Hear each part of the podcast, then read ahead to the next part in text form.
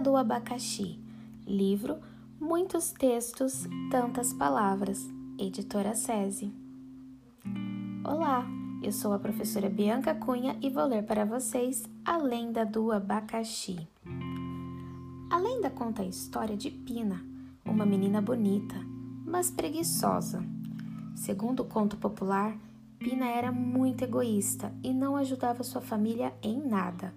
Um dia, recusou ajudar sua mãe e suas irmãs doentes. Irritada com a filha, a mãe acabou desejando, na fúria do momento, que sua garota ganhasse sem olhos para que pudesse ver o que fazia com seus parentes próximos.